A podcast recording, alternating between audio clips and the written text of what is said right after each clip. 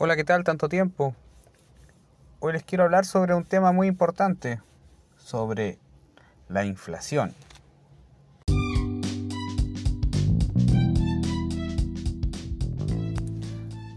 Hablar de inflación no es más que hablar sobre el efecto dañino que tiene hacia la economía personal esto. La idea es poder verlo con un aspecto más positivo, pero no, no es, no es tan fácil de entender esto. Resulta que en, nuestro país, en Chile, se habla de un IPC acumulado de un 14.1% en los últimos 12 meses. ¿Qué quiere decir?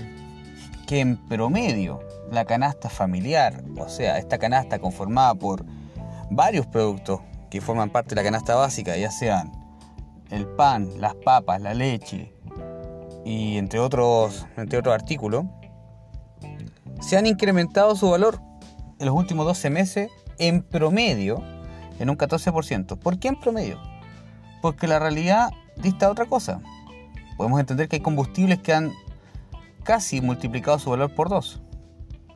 Podemos decir que el pan pasó de tener un valor de 1.100 pesos en promedio a superar la barrera de los 2.200 pesos el kilo. O sea, prácticamente un 100% de inflación. Esto de la economía familiar y los presupuestos ya no nos afecta como un 14.1%, nos afecta mucho más.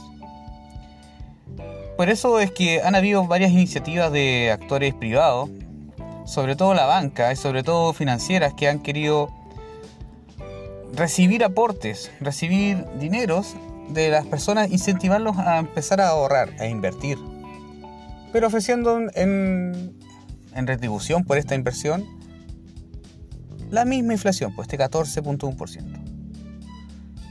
Si fuéramos tan simple como si fuera tan fácil hacer de que nuestros productos de un 14% han subido y un 14% nos van a rendir estas inversiones, prácticamente nuestro dinero solamente se iba a actualizar y vamos a quedar en cero y así enfrentamos la inflación.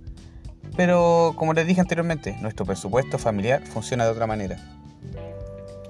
Hay aspectos esenciales. Nosotros nos movemos en base al transporte.